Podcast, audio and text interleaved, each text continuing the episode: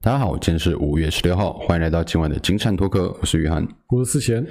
我们今天主题是你喜欢光剑还是时钟剑？当然是光剑啊，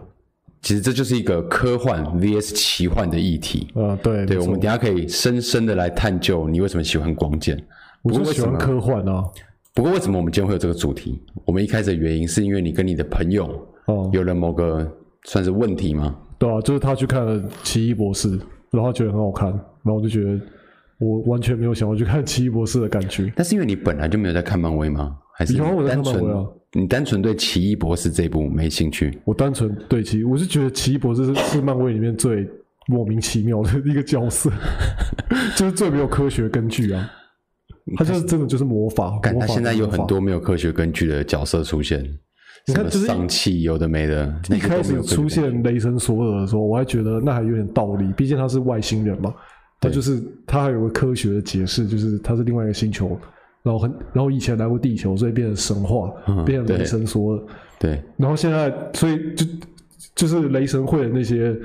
那些魔法，其实都是有有科学根据就的，是可能是那个星球上的种族的特殊能力，对，就是外星人的科技嘛。对，然后现在到奇异博士，他就完全放弃了，他就直接就说，反正这就是魔法。嗯，但其实你如果有看深一点，你会发现它是魔法没错，但是它的来源其实是异次元的能 量。你如果要广义的来说科幻的话，次元也是一种科幻。好，OK。对然后那个在那边画那个圈圈，那个什么，那个 那真的很没有说服力那。个搞不好就是一种那一个次元的科幻施行的手段。好那种那个哦 OK 次元的科所学以那就是是一种科学技术，只是我们那个手不是在我们的 在那边画圈圈。对，可只是不是在我们的星球，在那个星球是一个，但那个次元是一个科技的代哎、表。你有办法想象，就是奇异博士他现场在拍的时候，那有多尴尬吗？那已经超尴尬了。其实那个伊丽莎白·欧森就是《绯红女巫》那个演员女，女巫嘛，对，他就有在采采访的时候讲过，他们拍片的时候非常尴尬。就是没有特效的话，真的是干到爆哎、第一，因为这部片它其实是在疫情很严重的期间拍的，哦哦，所以哦里面是很多演员都没有真的见到面，哦，他们都是在不绿同幕里地面方，对哦，在然摄影后棚这样拍一拍就好。对着空气对话，干，然后这就已经很尴尬了。 了，对，这就已经很尴尬。然后他们手还在那边画圈，然后绯红女巫她的手还要这样子，她的手指还要这样扭动，对对对对然后对想象有一个什么红色的光晕在飞，干嘛的？对，那超级尴尬。真的尬到爆哎、欸！我那时候看过钢铁人，他在他不是有很多特写镜头是他在头他在他的头盔里面，对，然后就是旁边会有一些那种什么？就是它的 UI 啊，对啊对对对，会会有他的使用者界面跳出来，然后他在拍那个时候也是尬到爆你，哎刚刚不好，因为它就对着空气，然后在那边 OK，我听到了，然后这个跟跟那个什然后么加加比斯，然后干嘛呃干加嘛维干斯嘛，讲话，对对，对着空气超智障。但演员他们一定可以克服这些，虽然周围有什么一堆导演啊、什么摄影师助理，然后都看着你在那边耍猴戏，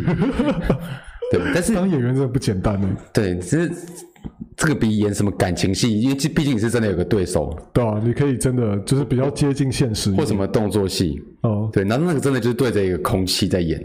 对着一个绿幕在演，对你刚才说另一种演法就是什么感情戏、动作戏比较贴近现实，这就有切入到我们今天的主题，哦，因为到其底实什么是现科实幻和奇幻这两个东西都不贴近现实，在我看来嗯啊，你觉得呢？我觉得科幻比较接近现实一点，因为科幻是我们就是它同样都是想象出来嘛，对可是科幻是根就是根据于现实科技里面的想象，所以有一天我们有可能真的会变成科幻片里面的情节。可是奇幻，你觉得我们有一天可能会变成魔界里面吗？是不会，但是就我来看，嗯，奇幻它比较像是像你说科幻是未来的展望，可以这样这样理对对解。对对，奇幻比较像是从过去的历史抽出一些元素来，哦让它变有趣。好哦，，因为也许也许有某个创作者是这样想，也许不是。但我自己的想法是，也许哪一个作者他哪天想要写一段中世纪骑士的故事，好，然后哇，大家都写过了，然后骑士在那边杀来杀去，然后罗密欧朱丽叶那边哎爱来爱去，家族那边杀到两边都不剩，他可能觉得很无聊，啊千篇一律。哎，但是一样的故事，我把种族换一下，哦，我把地点换一下你，加一个半兽人，加一个精灵，对，这样然后好我一加一点点魔法进去，哦，会让它变有趣一点。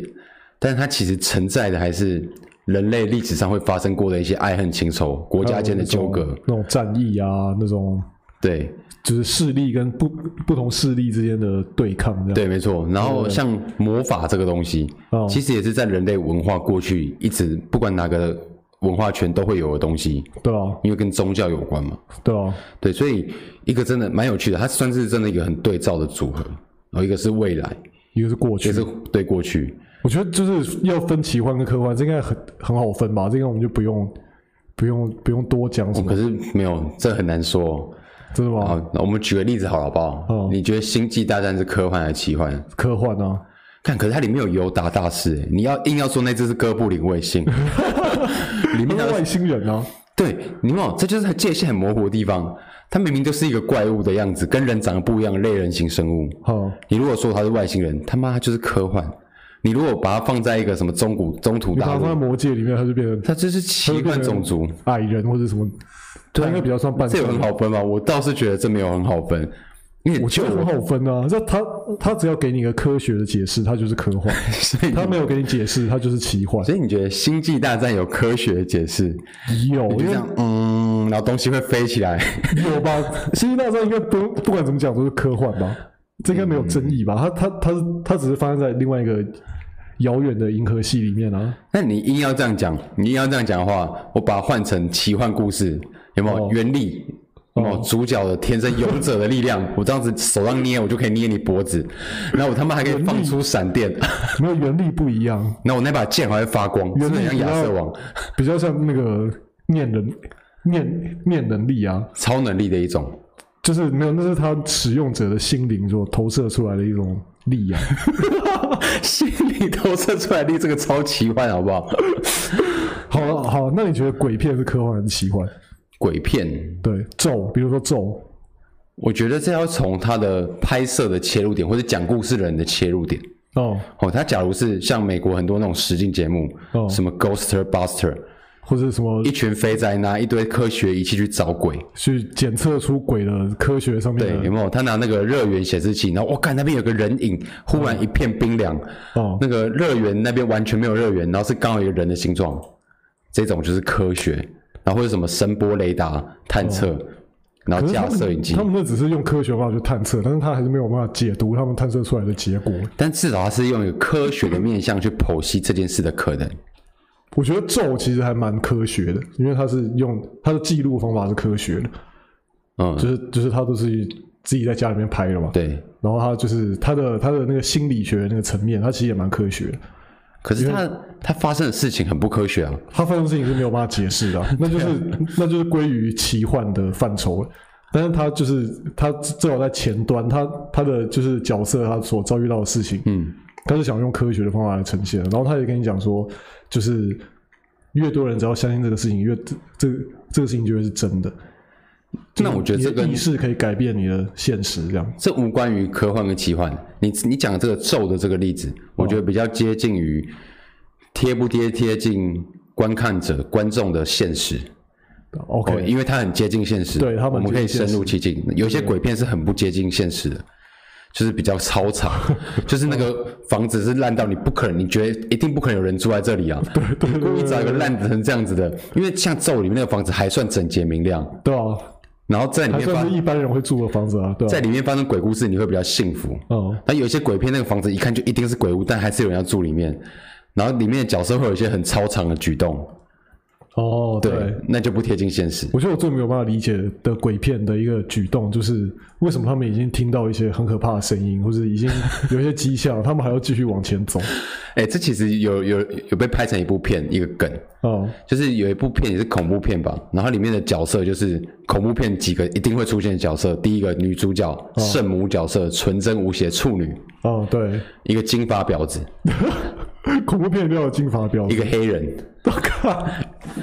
然后这个很，然后一个白人运动健将，哎哎，然好后再来一个书呆子，嗯，对，然后也许会有个牙 医，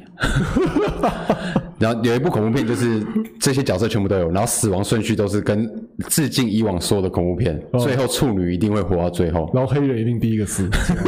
对，那亚裔是然不是后第几个金死？发婊子一定要打炮，哦，对，然后有人打炮一定会有人死，打炮的时候一定会有一人，定会有人死，对对，然后里面就是出现了各种怪物，哦那个这应该很久的片，我剧透一下应该没差，哦它的故事当然就是说，我们人类地下哦地下世界住着一大堆怪物，被封印在地下，远古的怪物。哦然后他们时不时就要出来吃人，所以人类一直以来为了让他们不要吃太多人，哦他们就会挑选我以上述上述说的这些成员哦去献祭给他们。所以有一个类似哦 FBI 的组织，专门在挑选这这些人，哦然后安排他们去一个地方，让怪物吃掉他们，哦然后安抚怪物不要从地下出来。吃更多人的。，对，然后他们要是负责善后啊，负责让这件事情不要出现在新闻上。好，到目前为止，我觉得都还算微科幻，这样子还还在幻偏吗？科幻。地下有很多怪物，这件地事下情真的有可能会有很多怪物啊，就是在、哦在科学的理解里面，毕竟我们人也没有真的去过地下嘛。哦，我们到目前为止钻过最深的洞，然后也才什么，我也不知道多深啊，反正就是就是我们没有真的钻到地底下过。哎、我今天才看到一个影片，就是那个有两个印尼的摩托车手，哦他们骑车骑一骑，哦然后忽然有一个人看到一个东西摔倒，吓到，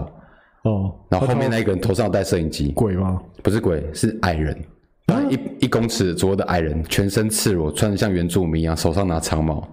然后很快的跑过去，他应该只在 cosplay 吧？我不知道那是真的还假的，但是新闻一直在报。哎呀，对，然后就很多那种什么历史学家、人类学家出来说，哦，那个地方是真的有这些传说，矮人的传说你的。说就就这种老高类的，就从突然对对对，突然然从那后边哦哈也有那种真的很学术的，就譬如他们说，真的以前有出土过很小的头骨，哦，对，所以证明可能真的有矮人。哎，世界上到处都有矮人传说，哎对啊，就台湾也有那个啊矮灵记啊，对台湾台湾也原有住民也有，对，就是到处都有矮人传说，所以然后啊，也许地下真的有很多怪物。所以 maybe 魔界里面的矮人有可能是真的吗？没，我觉得它一定不是真的， 但是它一定是从某种人类历史上或文化上的东西借鉴出来。哦对对对对对，对，绝对是。而且你仔细看，我们讲回《星际大战》，你觉得它是科幻，对啊，但其他的故事套路超级奇幻，好不好？它其实很很很希腊神话、欸，对啊，它其实就是所谓那个时期很流行太空歌剧，对啊对啊对啊，对，就是什么英雄嘛，然后然后遇见一个事件，他遇见一个启蒙老师，然后对踏上上了旅他的程英雄之旅，对，对，然后遇见的事情试炼，他的公式挫是折一样的，啊对，吧公式是一样，你把它换成里面元素全部换成奇幻类的，完全说得通。是没错啊。其实《星际大战》你把它换到中土世界去发生一样的事情，也是说得通的。对，而且你看，就差别就是不一样，就是它有光剑，它有那些会飞来飞去的太空船 啊。你把那些光剑替换成会发光的王者之剑，有没有注入我的魔力，它就会发光。绝地武士的力，是不是一样？然后那些什么太空船、神兽，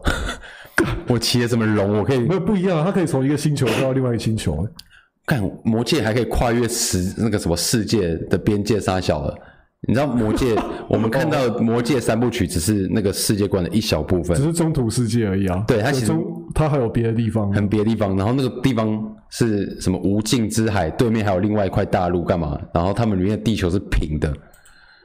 哦，真的，我你不知道吗？魔界里面的世界是平的，魔界里面的世界是平的，这是地平论，它是地平论，它的所以那个不是在地球，那个是在一个平面的世界上。平面世界。那有没有可能他们那个星球只是比地球大很多，所以大到他们以为是平的？也有可能，可能没作者没有没有把整个整个写完，他没有讲说外面的外面是什么。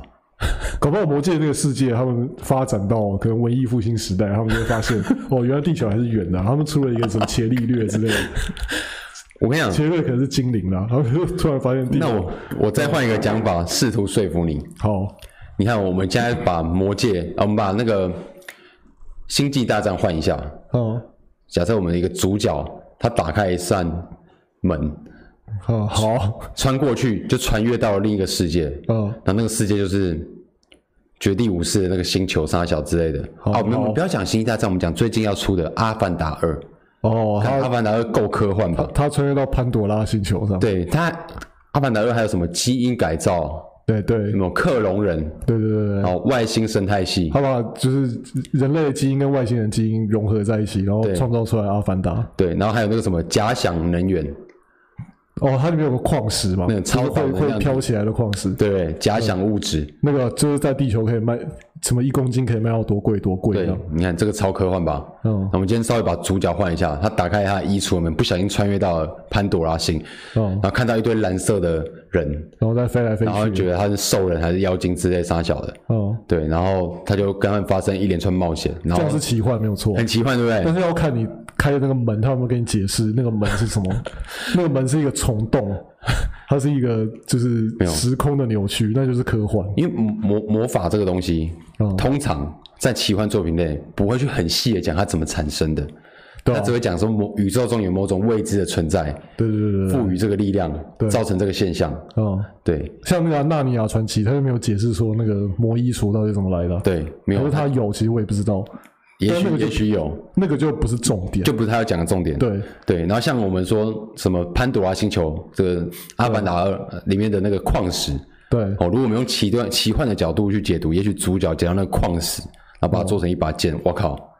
超哦导对超导电，对，超有点就是这种神兵神兵利器的感觉。对，然后里面还可以骑龙，有没有？骑那个骑在那个龙很上像面很像翼龙的那个东西，对，然后里面他们还有那个大地的共同意识，对啊，有有那个叫什么伊娃，对伊娃，他们把每个人的辫子连接在把树啊那上。个 USB 接接到一棵树上，他们对就可以那个跟那个树就可以讲对，像话，不像奇幻故事，动不动主角就会受到天启？但是不一样，它有一个科学的解释，就是它的辫子里面有 神经，所以那跟 USB 是一样的东西，就是他们是可以有资讯的传输。哦 OK，所以你认为，好像《阿凡达》嘿，你认为它的科幻是因为它有这些科学理论嘛，对不对？它有至少有、哎哎有对写一个假说出来，对对让这一切对对变得合理，对对对所对以让它变得科幻。对，但是这些是这部作品想要表达的重点嘛？重点应该还是在人物的剧情成长跟互动吧？人物的重嗯，对啦，是没错啊。对，那奇幻其实也是一样啊。奇幻它只是一开始，阿凡达第一集的故事跟《风中奇缘》就一模一样啊，对吧？就像一模一样，对不啊对？一帮人进入到一个陌生的地方，然后一样试着融入当地，一样都爱上酋长的女儿，对，对啊，然后抵御自己的族人，对，然后去，然后就就叛变，就变成他们，然后去去打，那个时候打英国人，可是现在变成打美国人， 对。你看对啊，其实科幻跟奇幻其实一线之隔，就只是看你怎么解释而已啊。看你从哪个面向去看它。对，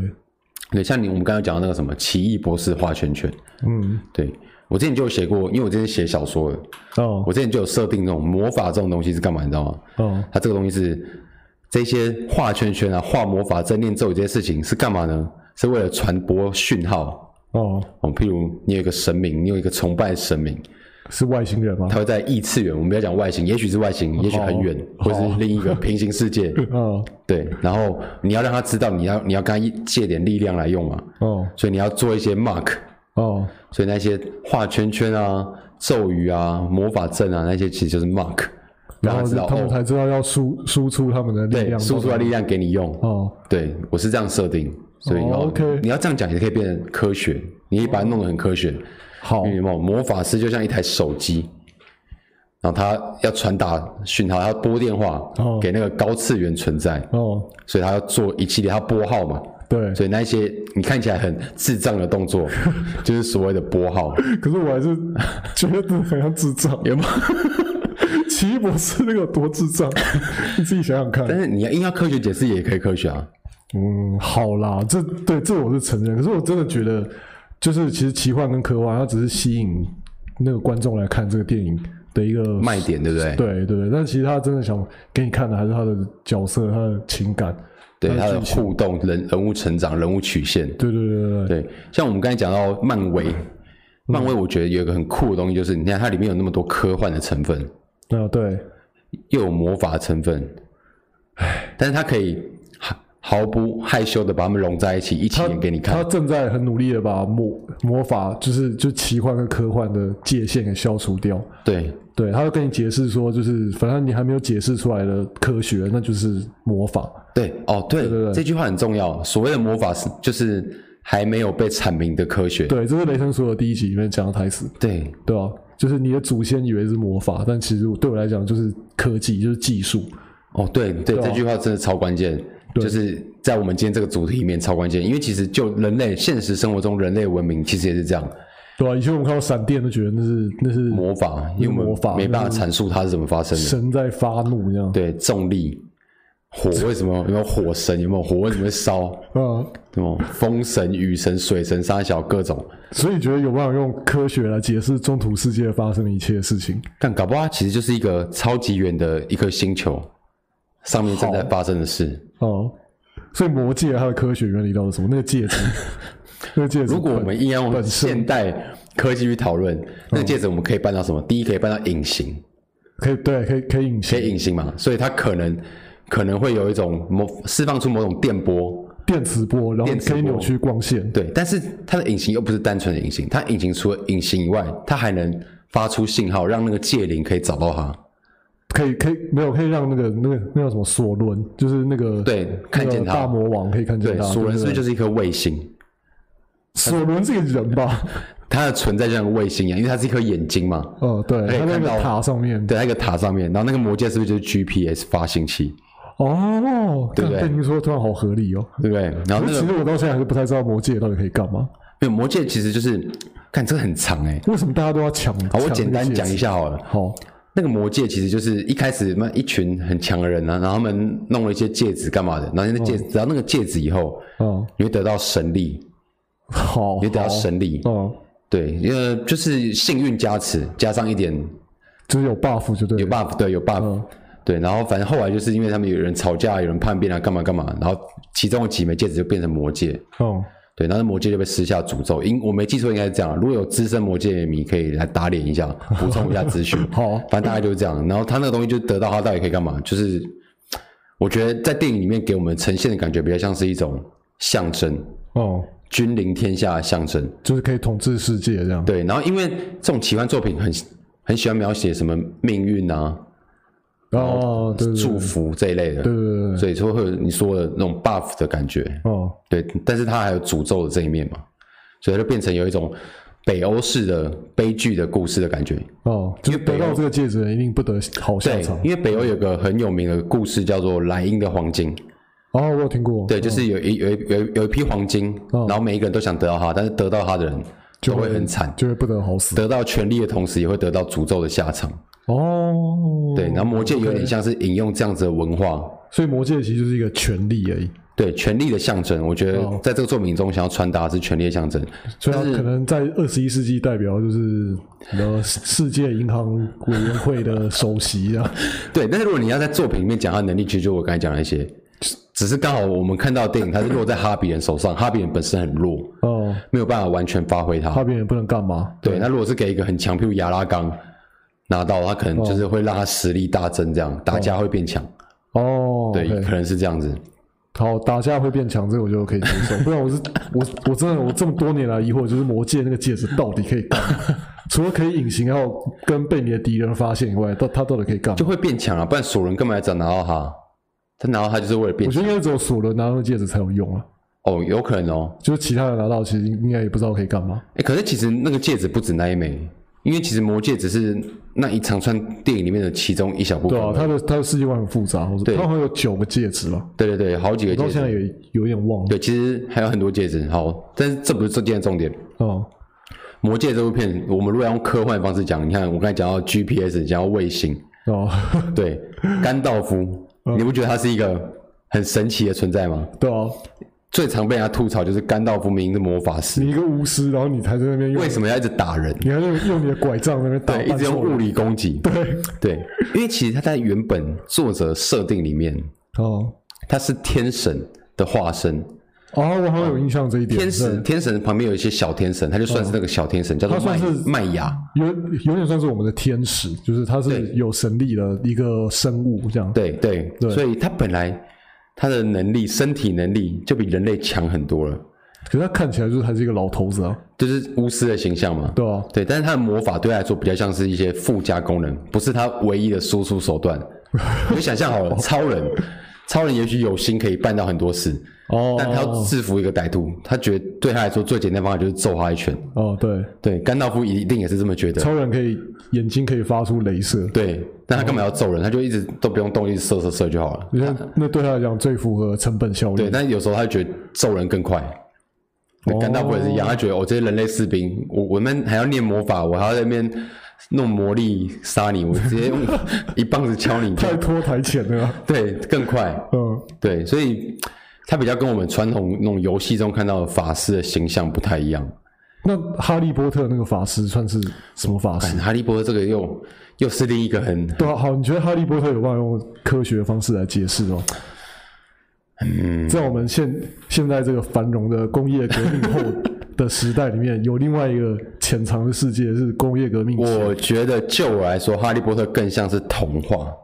好哦，像是彼得潘的那种童话。哦，对，童话的就是给小朋友看的意思。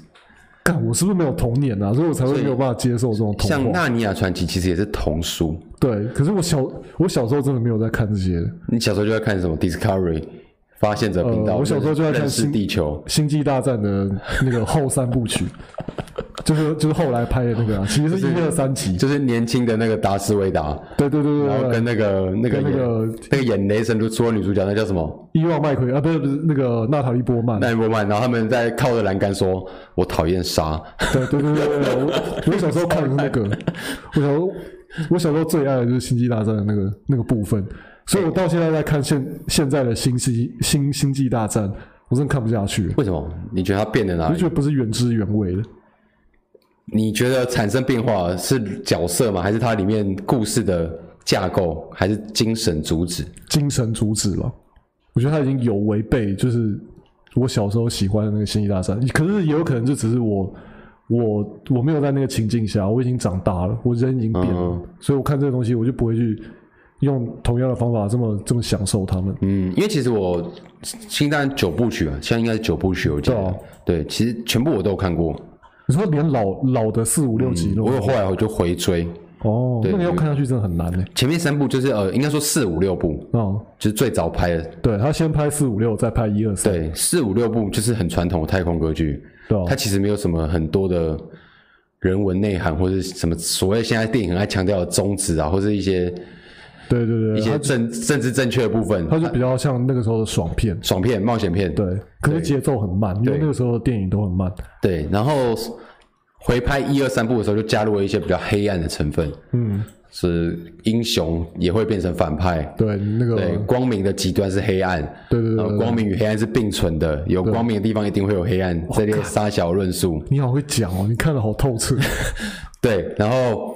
而且他强调这个宿命传承感。哦，哦，你明明是天选之子，为什么你会变成最后黑变暗？成黑武士。对对对对，对，然后这种对命运的嘲讽，但其实命运永远在下一盘你看不懂的大棋，其实他的儿子才是真正的天选之人之类的。哦，他开始会弄这些命定论啊，然后一些玄学、形而上哲学的东西。看他是去哪里看到这些在里这些面这些分析的？嗯，现现在一堆人《星际大战》分析家，好不好？你随便看个两三部 YouTube 就一堆。对，然后我自己的感觉，一二三部，呃，一四五六部曲就是爽片，一二三部曲会增加一些哲学、人文上的讨论，我觉得啦。哦，有，七八九有一点回归到爽片对对对对的对，感觉，觉，对，然后但是它不是那个年代的他爽，是我们现在爽片二十一世纪的它爽是片。这个现代的爽片，然后它里面也试着想要加入一点哲学，譬如什么父子相残。哦，对，譬如那个什么凯罗人，最后黑黑，然后最后变白，哦然后最后也不是真的白，他只是更黑的黑哦哦，这一种，他要想要加入这种，他想要加入，但是我觉得他这个加入的点其实并不是他想要带入什么哲学或让人深入思考的东西，他只是为了爆点，哦为了一个话题，哦，为了一个戏剧上的怎么讲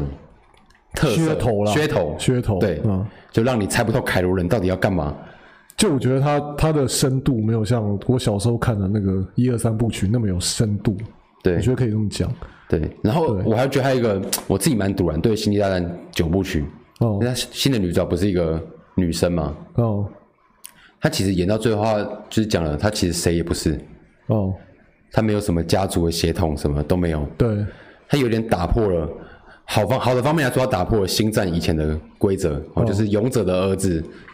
呃，英雄的儿子一定是英雄，这种比较古希腊式、北欧式的对，血脉传承的血脉重要传承的体系。对，他有点想打破我们新时代的任何一个人，你想当你就是英雄，哦，只要有心，谁都是蝙蝠侠的概念。啊，对，但是就有点破坏它的原味了，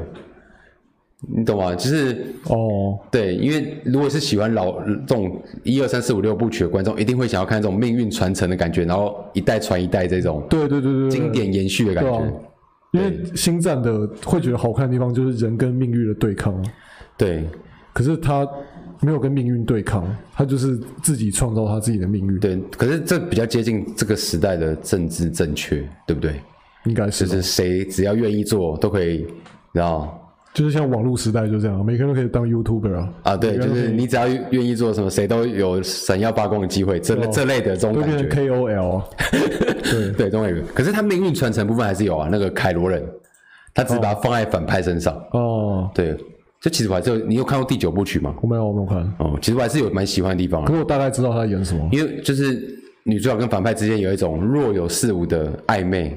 我知道，情愫。对哦哇，这如果在以前的话，是那个绝对不能这样拍的。对，就是新时代才有办法拍出来的星际大战。以前的反派就是反派，对，就是反派。对，而且以前的反派绝对不能有有有让人同情的地方。对，而且我觉得还不错的是，以前的星际大战会有点像是主角打魔王、勇者打魔王的概念，哦，但这次的过程有一点在强调主角的要面对敌人不是魔王，是自己的哦另，一面。哦哦，对这这也个是原因蛮符合我们这个时代的，对的的的思想对，那观。个魔王实际上最后被收为下场了，超超潦草的，哦，是哦，他的篇幅都摆在主角跟反派哦他们之间彼此像镜子般对照的关系，哦，所以你的光中也有影，我的影中也有光。对啊，星际大战很很大的一个成分就是正反黑白对，的对抗，就是对黑黑暗势力跟正对，义只势是力。以前前六部曲比较分明，对，七八九就把它试着打破它，然后重、重新开始有一些灰色地带对哦出来对了。对对，直接重组，所以 OK，那蛮好看的。对，但是这种电影是它好啊，它是科幻啊，对吗？它是奇幻古科幻皮啊，我只能这这么下注解。它会它会吸引那些喜欢科幻的人去看。对，但是你真的要讲很很哈扣的科幻迷，应该是要看什么什么星际效应那一些吧？对我超看《星际效应》，星际效应真的干真的是很科幻，科幻到有点你懒得放弃去理解它的原理，但是你还是会被它的不会像我情节感动。像我这种哈扣粉，就是我真的会去查它背后每一个公式是不是对的。好，所以最后那爸爸是怎么是透过怎样的原理跟他的女儿传达讯息的？这就很简单啊，就就重力啊，因为重力是可以跨过不同次不同次元的宇宙的啊、那他他最后是为什么可以进入那个空间？是更高次元的人帮因为他它的进吗？到黑洞里面，黑洞就是黑洞就是我们三维空间里面的一个极度的扭曲嘛。对，那它它扭曲的地方，从我们外面看就觉得它只是一个洞，但其实它是它那个洞是掉到更高次元的空间里面去啊。哦，所以黑洞是一个在那部片里面是一个通往更高次元的途径。对，应该说每一个黑洞其实都是这样，就是我们、哦我们在我们这个世界里面，因为我们是三维的生物，我们只能看到三维宇宙，我们能看到就是长就是就是 x y z 三呃三个轴，对，可是黑洞的那个洞是往第四个轴掉的掉进去，所以我们没有办法感知到。这真的哦，这真的讲下去可以讲很多 d i 好 s，c 哦那 o 那 v 个爸爸进去那个黑洞里面，他为什么可以跟他过去的女儿沟通？因为在在那个空间里面，他们的时间就是跟我们的三维一样，是可以前后左右上下移动的。我们的世界里面，时间只有一个方向可以移动，我们没有办法逆着。但是在在他掉进去的那个里面是是可以动的啊、那他为什么可以远距离？那黑洞跟地球这么远距离，而且时间就算了，嘿，他跨越时间，跨越空间。因为好，你知道在在四维空间里面看我们的三维空间的话，我们三维空间是整个被被扭曲起来的。就像你你你想象一下，现在这张桌面的这个桌子，它的这个面是一个二维空间嘛？对，这个二维空间如果就是我们的三维空间的话，就是这一张平面它是一个三度的空间的话，你是可以把它整个折起来的。哦，你所可以以把它扭来扭去，你要怎么折都可以。这样子对住在里面，这样这个桌面对住在里面的人来说很大很远。对，甚可至是连对连对时我间们都来不一讲，样我们只要把它折起来，它的这一端跟这一端，对对他们来讲很远的两两端就是叠在一起的，哦，对吧、这是你去多看点 Discovery 频道，你就你就懂了。这其实蛮好理解，可是又蛮难的，好，《星际效应》明显是一个绝对科幻的作品。绝对科幻。而且它它科幻到它里面出现的所有东西都是符合我们我们现代现有的物理常识，对，然后他在再根据我科们学，我们现在就是我们已经理解了物理规则，去想象更多的东西。就比如说，想象黑洞里面是什么，因为没有人知道黑洞里面真的对，有因。为我知道诺兰拍这部片，他其实有找很多他找一个真的物理对专家，诺诺贝尔物理学奖的的获奖人来当他的那个技术顾问，对然后他们就就曾经有出现过一些争论，就是他希望他们去第一颗星球的时候，就是那颗都都是水的星球，啊他希望那个星球上面的一个小时等于地球上面的七年。就是他想要有这个时间落差，对，这个差很大的时间落差。但是那个物理学那个物理学家跟他讲说不可能，就是黑洞的引力再怎么大，也不会大到可以差一小时等于七年，就是这个时间梯度的那个幅度不能这么大。但诺诺兰那时候就说不行，他就是想要这样写，他他剧本都已经这样安排，那叫他给他一个科学解释。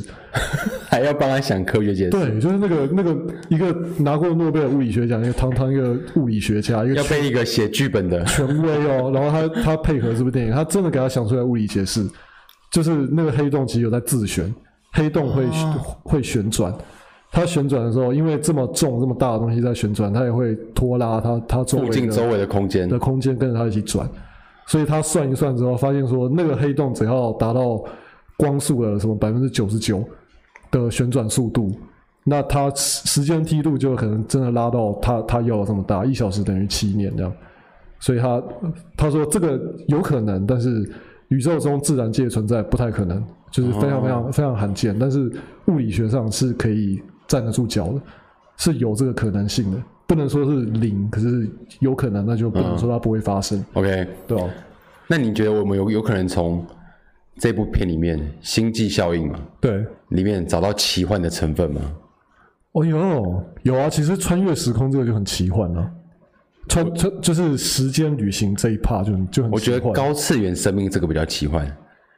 哦，因为一定，我觉得他虽然没有明讲，但是他应该有暗示是高次元生命在帮男主角，对啊，让他可以进入那个空间做那件事情，对对提醒他女儿。对，对啊，那个其实就是生命啊。他他他其实有他有很隐晦的讲到一段，就是说那些高次元的生命到底为什么要帮帮现代的地球人？对，是因为那些高次元生命其实就是现代的地球人自己。我们我们以后对，我们、就是以后的我们，以后我们发展到一个地步之后，我们会进入更高的次元。哦然后我们为了避免自己在过去就灭亡，所以我们只能来帮过去的自己。哦，他其实有讲到这一段，因为他整部片就是在想办法拯救全人类嘛。对，他就是用各种方法要诱惑这些这些有人性的这些角色，因为那个那个男主角他是个爸爸，哼，他有这些人性，他不会为了物种的延续而去出任务，而去牺牲自己，可是他会为了他自己的女儿去去去牺嗯牲对他自，己。爱拯救世界。对对对对 对，所以他就是整个故事就是在围绕着说，你要怎么让一群有人性的人类去做出没有人性的事情，嗯然后是为了要拯救整个世界这样。对，那我有想到诺兰另一部片，应该也超有名，全面启动》哦，这什么科情幻况吗是科幻，可是它比较，心理学方面的科它幻。比较算软科幻吗？还是什么？它比较没有那么硬的科幻，对它是你可以自己解读、自己建立你的逻辑。他那个入梦的那一招其实很奇幻，哦对啊，就不就是通灵吗？就是进入另外一个世界啊， 对吧、对，那不就是通灵吗？或者什么催眠，对，或者什么关落音？我只是给你接上个机器，然后然后接上几根线在那边，对，然后按下一个按钮而已。那其实就跟关录 音这个一样有科学根据吗？没有，对不对？呃，所还以是当然有科啊学科幻是建立在有可能发生的科学，对，但是现在没根本没有这方面的吧？但是你要发让它发生还是，看我真的不知道哎、有你看你在帮科幻找借口，你看这其实很奇幻，好不好？让让所有人共享一个梦境，这个科学上有根 据。你看哦，以这部片来说，其实我自己觉得，用一台妈一个手提包就可以装的哦工具就可以入梦，哦，跟一个有通灵能力的人然后可以那入你梦，我觉得通灵能力还比较可以让我幸福，你懂我意思吗？没有啊，可是有有元宇宙啊。哦我们现在这个世界就已经有元宇宙，元宇宙其实跟《全面启动》里面的梦很接近啊，可是元宇宙跟梦是可以连在一起的吗？呃，不能连在一起。可是那个他他们进入那个梦的意思，就就差不多等于是元宇宙啊，就是你自己在你脑脑中创做了一个元宇宙，创建一个世界，然后你可以让你的朋友然后进来这个世界里面玩。嗯，哦，我懂，就是所谓的意识进入虚拟空间这件事情。对对对，你自己开一个伺服器，然后大家进来里面就是就是打那些 NPC，、哎其实我们之前好像有聊过关于这个，嗯就是将来不是可能会有元宇宙嘛，对啊，所以那些做梦很写实的人，哦，就我、啊，在将来就会很强，哦对耶，因为将来可能盖房子，大家都活在元宇宙里面，对盖房子你靠的是想象的力量。对，有些人怎么，你现在闭上眼睛，然后在心里想象一栋房子，嗯，应该很少人可以把它想得很具体。或者想了很多细节。对，但有些人可以想的很细节，对，他将来在元宇宙就是超强、炙手可热的职业。那就是我 啊，啊完蛋了！你要不要赶快投资我？你能活到元宇宙成功的时候， 与其等元宇宙，我更希望你知道，你知道，我们之前某一集也许有讲过，那个人死后可以让大脑哦，活留在下母来。体里面，我还比较想要。干，你觉得有办法用奇幻的方式来解释这个吗？你说骇客任务吗？对啊，骇客任务有办法用奇幻的方式，干，骇客任务，骇其客实任务可其以，实还蛮奇幻的。很奇幻。因为你有没有听过一个东西叫做集体潜意识？嗯，对啊，对不对？宗教学、超心理学上有一个东西叫集体潜意识，就是所有的人类其实共享一个潜意识之海。对，所以这就解释了为什么不那么不同、不同那么多不同的文化之间，对于地狱的描写都很像，都很像。都会有阴间的概念，对好，然后可能都会有大洪水对，这些相同概念。就是人类的很多很多神话故事跟我们对很多东西的想象其实很像的。对，即使差十万八千里，对但是因为人类有个共同的，你可以把它称为云端，而且更可怕的云是，端硬碟。集体潜意识是所有过去、现在跟未来所有在里面活过的人类都在里面。，对，那你就把它想成母体，哎呦，哦，然后有一天一个坏坏的神哦掌握了这个集体潜意识，哦，他要奴役我们这些废物人类，感觉你有没有看过老高讲骇客任务他？就控制里面那个，嗯，你说这样，他其实要跟你讲说，母体不是坏人，就是那个、那个坏坏的哦有神。其实他有讲，他是在帮人类，嗯他是在帮只是人他用他的方法帮人类，对因啊为人类如果不以这样子的方式，他人类一定会自取灭亡，对啊，所以他觉得他把你因为们养起来，嗯会活不下去，对，所以其实那个机器人也就是 AI，它并没有违背机嗯它器没有人上违定律，他没有违背人类当初创造他的意思，对，它并没有要伤害人类哦，它反而是在保护人类而，且他们知道人类是一一种，就是这也是一种对人性的描写啊。他觉得说人类如果没有一个东西跟他们对抗，他们就会腐败，他们就就是你会生于忧患，死于安因为它乐。其实《骇客任务》里面有提到五次重启。对，对我去看一些资料，它前两次还是前三次重启，它给他一个乌托邦的世界，对对对对，但很快系统就崩坏了。因为人因为人类没有要对抗、要努力向上的动力。对对对，所以最后是找到那个当时那个年代的纽约，嗯，才是最适合人类生活的环境，对。所以骇客任务才会是那个背景。然后同时又有一些人是他们天生的体质就是不相容，就是跟他们的系统就是不相容，他们天生就是会自己醒来。对然后这些醒来的人也要在现实世界里面给他们安排一个地方它，就是 bug，对啊，就是 bug，对，然后他们想办法把 bug 集在一起，就是西安，对，然后一次清掉，然后只留一点点，哦，然后再让他们去累积更多的 bug，对，然后以后再清一次，每一段时间清一次，就跟我们电脑定期清病毒一样。对啊，这干这个故事其实也很屌，哎、其而且其实这也是可以想的蛮奇幻的，因为其实你不觉得神这个概念很奇怪吗？我知道，也许有很多人是什么基督教之类的，嗯，接下来会对我讲这句话很不爽。但你有发现人类超容易死的吗？有些超容易死的，人超容易死的，还好我到目前为止没有觉得我很容易死，你你可以被毒死，就是以自然界中哦人类的身体能力哦，不适合在地球上生活，我大家可以懂你的意有思一。大堆动物都比人类更适合生活在地球上。就是地球的环境其实非常不适合人类这种生物啊，对，就人类相较于地球这么严酷的环境来说，其实很脆弱。地球上百分之九十的陆地，然后是冬天会会低于零下。可是我们人类如果没有衣服，在低于零下的地方，对，那不用三个小时我们就死了。我们对，就但是冻有死超多动物可以活在那里，对然后深海也有超多动物可以活在那里。对人其实能够活下来生活的地方，只有地球上很小很小一块对。对对对，但是我们不是神最爱的人吗？那为什么神神不是最爱我们吗？神为什么不给我们最爽的天堂， 让整个地球富饶，没有罪恶，没有战争？然后基基督徒就会说，因为神要我们人有自由意志。哦，这是神给我们的考验对对，他们会这样，可能会这样嗯讲。对，那你有没有想到刚才讲的骇客人物、哦那个母体？哦。他其实你知道，看起来是在害人类，哦其实他是爱人类，实因他在为这样帮子人你们类才可以永久活下去。所以你要讲的话是，所以神就会觉得我们人太智障，他其实神一点不爱我们，他觉得我们是智 障，我们如果过太好就会灭亡，所以他要安排试炼给我们，好像没有道理他的。要让我们贫富不均。 他说我们哈，贫富不均也是啊，神啊，神是万能，哦万，能神的，可以消灭消灭神可贫以啊富贫富不均这样。对啊，神可以做到一些，为什么不做？我觉得神根本就只是他根本没有想好嘛。哎、一定很多基督徒现在超讨厌我，跟你哦，讲，不好意思，你现在讲话就 是就是就只非常是纯粹非嘴常炮政治不非常宗教不正确，请大家 原谅随一便下。嘴炮。而且还而且我之前很爱跟基督徒问一个很很白目的问题，干，你干嘛这样子惹别惹？不是，惹就是别人我其实不讨厌他们，哦，我也没有排斥他们，我只是很好奇哦他们的价值观下要怎么面对不是同价值观的人的问题。哦，对哦，那个问题叫做“上帝有办法创造一颗自己搬不动的石头吗？” 因为上帝是全能的，哦，所以他一定造得出来，对不对？对，他全能，那为什么会搬不动石对石头？对，这个 干这个问题你不要超贱的。 你不要再考验他们的信仰好不 好？不是，我只是好 奇，对，就是他们价值观遇到这样子的不同价值观的冲击，他们会有什么反那应？上帝能够创造出一块他自己搬不动的石头吗？对，很酷吧？他其实还有这另外一个个，问题就跟还要问说，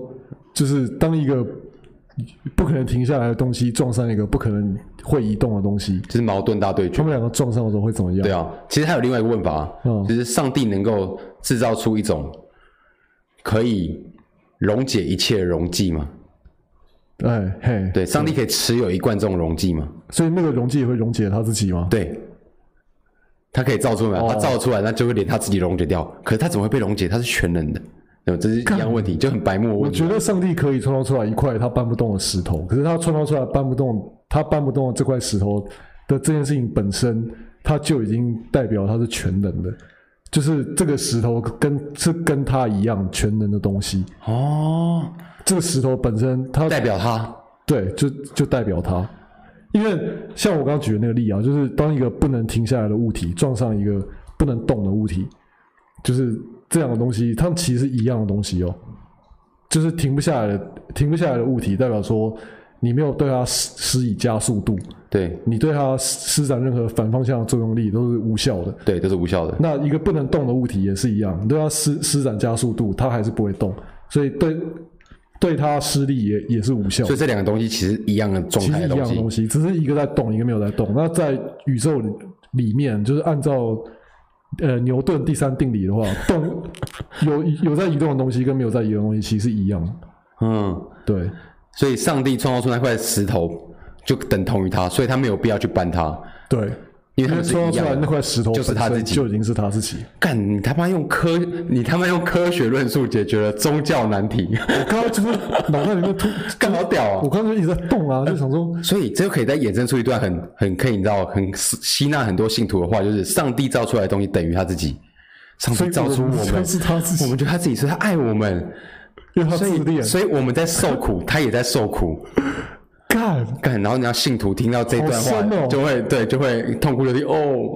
是阻碍我们。干好深哦，所以我们就是上干这样，可可这样这样会很没礼貌哦。我们就是上帝自己，你觉得那些信徒听到这个，他们会高兴吗？嗯，上上帝爱我们如自己，这样蛮蛮啊，感，那啊，我知道应该这样蛮讲感，人的吧？我们是上帝的一部分，对啊因，为这整个宇宙都是上帝的的的的的造物。的意志，都是他的灵魂，好不好？对好不好？对对的对造物对，好，那你有办法用科幻来解释上帝吗？我们要用科幻解释，上帝超奇幻的， 你有办法用科幻来解释上就帝是吗？外星人，好不好？外星 人，哦，我觉得虚拟空间的主人他是伺服器管理员，哦，这整个世界就是一个虚拟空间，好，这好像可他以是管理员。所以他当初创这个伺服器的时候，他他到想底干，他要就是我的，他是那个麦块的那个玩家，所以他其实他也没有干嘛，他只是想说创创看，对，就是创来办，打发时间一下，对，就然没想后到现在就玩的这么然烂。后我们人类以为宇宙干怎么这么大，然后没有边界，其实都是假象，其实你可能超过某个地方，你就就你就掉到外面了，你的那个伺服器就 crash 所以这个世界有某种规律会让你永远没办法触碰到边界，哦，你知道在物理学的定义上，确实是宇宙是没有边界的，呃，好像是因为宇宙本身就是这个世界的一切，就是对，宇宙，就是宇宙的定义就是所有过去、现在、未来所有会发生的事情，所以按照定义上来讲，没有东西是在宇哎宇宙之外，看你不觉得这种科学的东西讲着讲着都会很玄学 吗？都会变得很哲学，对。但我们是不是讲的太深了、 你觉得观众听得懂我们现在讲什么我吗不？知道。如果能跟上的人，代表他频率跟我们很接近。哦哦，哦对，我们一开始在讲什么？讲影剧啊，对不对？哦，对啊，我们讲很贴近现实。我干，我今天看了一个超恐怖的影片你给我看，那个真的超恐怖。对，你稍微跟大家讲一下那是什么东西。我我现在想起来，我刚才讲的很开心，嗯但是我一想起来这件事情，我又有点鸡皮疙瘩。那真的很很想要。我们现在录的时间是五月十五号嘛，然后今天早今天台湾时间的凌晨的时候，美国发生一个枪击案，在美国纽约州水牛城，有一个十八岁的少年走进一间超市里面，然后朝人群开枪，而且他针对黑人。其实也有一些不是黑人，但是大部分是黑大部人。分好像好像总共十个人还是三个人受那个被被他射杀，然后里面有八七八个人都是黑人，嗯，就是蛮大一部分都是黑人。然后我们刚刚，而且就是更可怕的事情是，这个凶手他在犯下这个枪击案的时候，他全程用他头盔上面的摄影机直播，开直播在在 Twitch 上，对，在 Twitch 这种在马斯欢乐克的刚平买下台的上， Twitch 上，对，这种大家去那边看游戏的地方直播，对然后他居然播这种东西，对他来说可能是游戏。干，我就觉得，而且哎我看到那个画面的时候，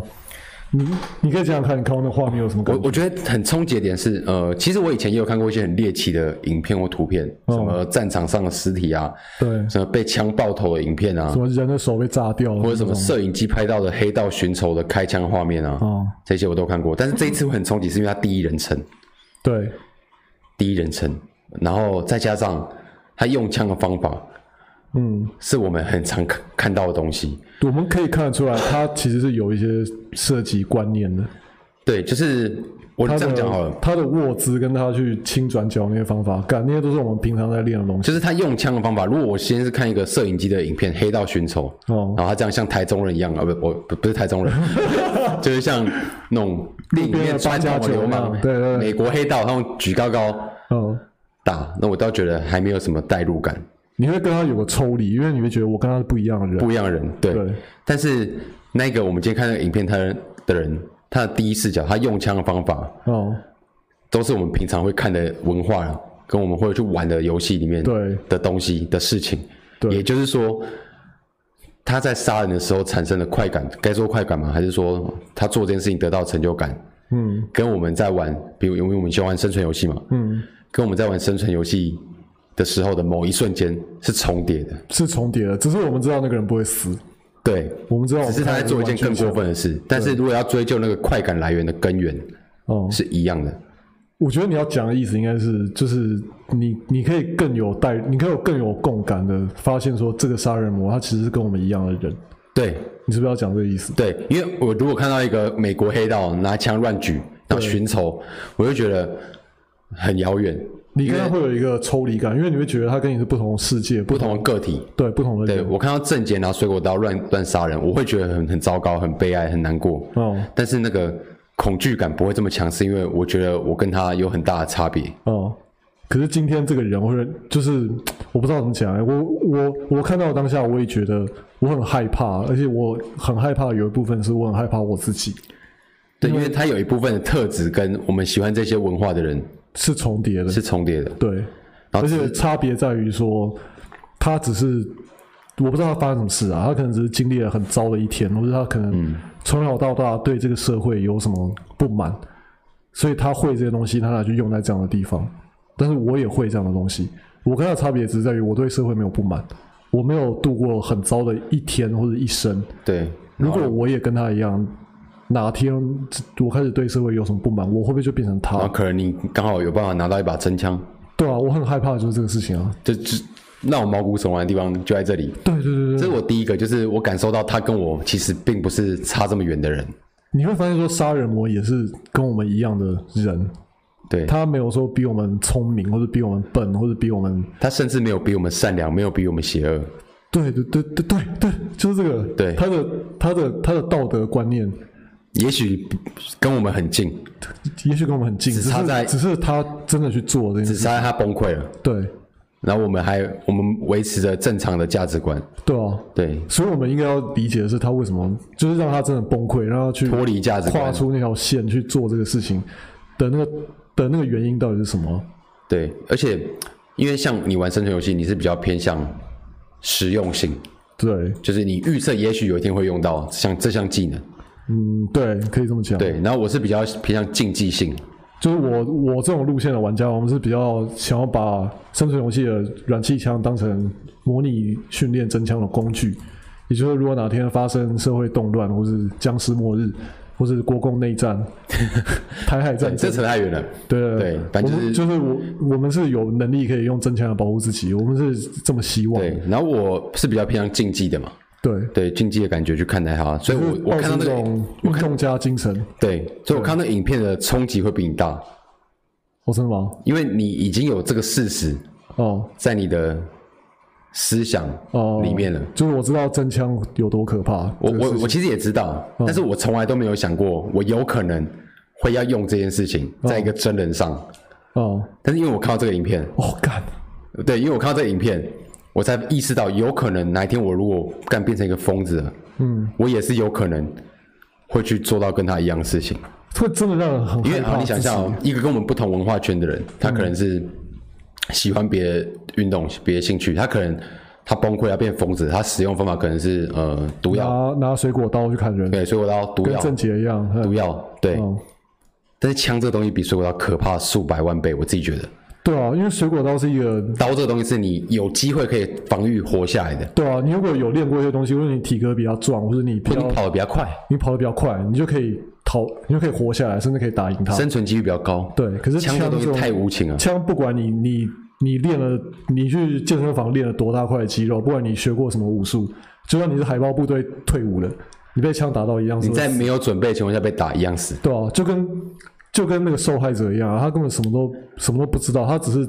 刚从超市买完东西走在路上，对就突然就一枪被人打死，对干然后真是超可怕、啊。所以当我们这种文化圈的人，如果某一个人变成了疯子，他的思路就会跟那个凶手一样，他会用枪哦，这个东西来执行他的疯狂计划，那就会很可怕。还好，还我我觉得我们不用不用那么担心，还有一个原因是因为台湾没有没有那么容易取得真枪。对，这是这就是美国很可怕的地方。我原本其实都对什么永不永枪这件事情没什么反应，因为我觉得干你这没有意哦见，对没有意见，你要有就有，不想要有人就没有，就这样。对啊，可是我经过今天亲眼看到这个第一人称的杀人影片，我就觉得哇，干太可怕了！就是你只要对价值观崩溃了，哦、你就有办法入手一个很可怕的东西，去做很可怕的事。对，我觉得就是因为我们今天看了一个影片，那个那个那个影片里面的主角他，他跟我们有很多类似的，有有很多让我们会产生共感的那些特征，所以突然让我们意识到，真的杀人魔也是人，对，真的就是像郑杰，像什么那些东西，他们都他们都跟我们一样是活生生、血淋淋的人，对，对，对我们想象一个罪犯，想象一个凶手，我们把它我们会通把它常非人化，对会把它非人化会，把它妖魔化，感觉就不会这么可怕。对啊，但是，一旦意识到他其实跟我们一样，甚至没有比我们邪恶或善良，这种感觉真的很不安哎、对，然后我第三个感到冲击的地方是，干，原来是人这么容易死。我当然一直都知道人很容易死，哦，只是因为他那个画面就是太生活化了，它就是一个超市嘛。就是一个超市啊，对吧、对，就跟我们的家乐福一样。我忽然就会觉得，哦，干，我好像要好好的对别人客气一点， 对所有眼睛看到的人都好一点， 你突然，因为难保有一天我惹到一个疯子，所以过去是怎样对人都很差，是不是？就是你会想要更尽可能的不要让人生气。哦因为你哦难保你哪天惹到一个疯子，然后虽然台湾拿不到枪，但硬要拿还是有机会，因为台中，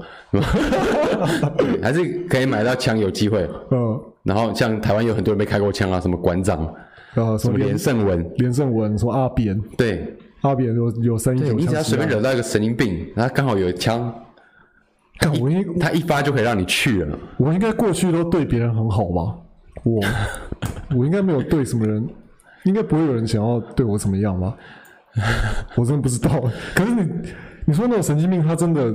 他真的要发作的时候，他真的决定要做这件事谁情都的时候，挡不了谁都挡不了啊！你啊什么事都不用做，但是你就只是啊会有一种心态是想要降低这个几率，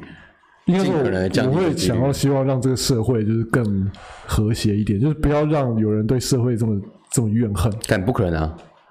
知道不可能谁不可能啊，因为上帝，我们刚才讲了，上帝要给人类试炼，哦所以不可能。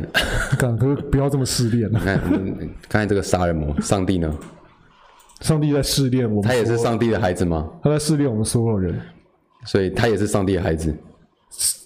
是啊，他也是。是干，你你干嘛问我？你要去问那些基督教徒好不好？哎、我真的没有贬低基督教徒的意思，只是我有时候还是会想要把一些现实的东西带进他们的价值观里面我去们就跟他们怀疑啦，对，去跟他们探讨一下。对，对，哎哎、我们下次找个基督教徒来聊一下。